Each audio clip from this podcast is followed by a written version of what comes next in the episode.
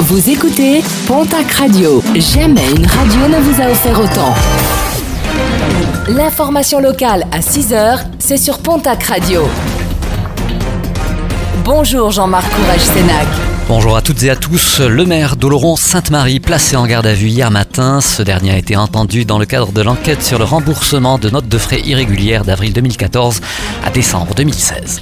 Nouvelle défense contre l'ours, le SOA, le syndicat ovin de l'Ariège a annoncé hier qu'il allait euh, déposer un recours devant le tribunal administratif de Paris pour contester l'arrêté ministériel qui a autorisé la réintroduction de deux ours slovènes en Béarn en cause un risque sanitaire à l'ATBE ou encéphalite attique, maladie transmise par l'éthique à l'ensemble de la faune sauvage et à l'homme.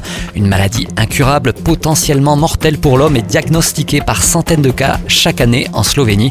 Le SOA demande une quarantaine pour exclure ce risque, ce qui n'a pas été le cas.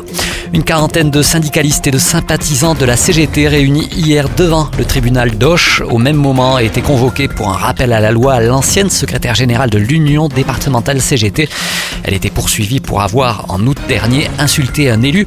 La CGT voit en cette convocation une volonté gouvernementale de réprimer et casser du syndicaliste. La compagnie Ryanair ouvrira en avril prochain une nouvelle ligne aérienne directe à destination de Dublin.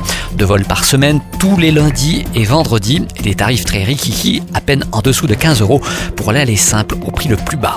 15, le chiffre du jour, c'est en pourcentage la part de logements vides à Pau.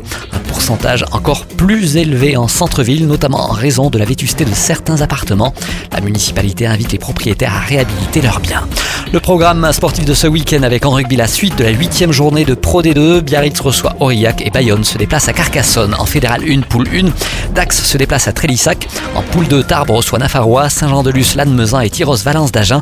Bannière de Bigorre se déplace à Albi, Oloron à Lahore et Anglette à Marmande. En basket national masculine 1, l'Union Tarbes de Pyrénées se déplace à Tours. Chez les filles, c'est l'Open ce week-end. Tarbes affronte Lyon et Basketland, l'équipe de Landerneau.